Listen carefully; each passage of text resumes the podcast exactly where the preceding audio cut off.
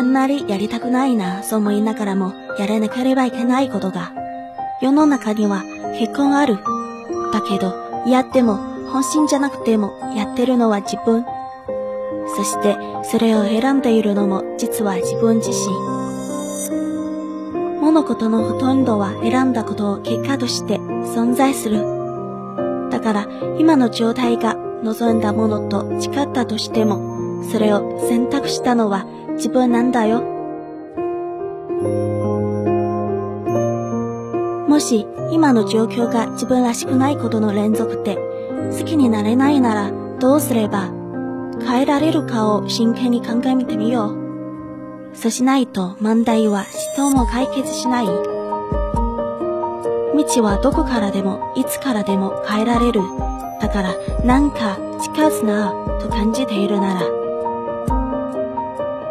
とりあえずはその問題とちゃんと向き合う。そうすることがまずは選択の第一歩。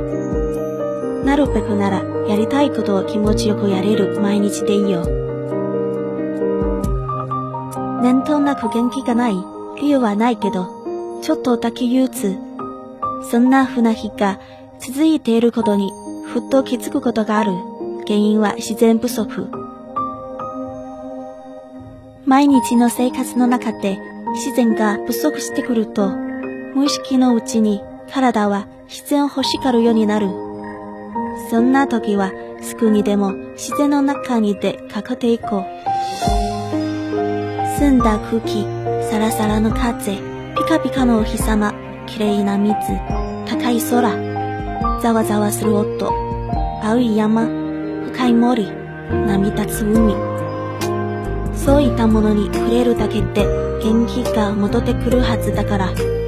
そう、自然には気持ちを穏やかにしたり、前向きにしたり、充実させたりする力がある。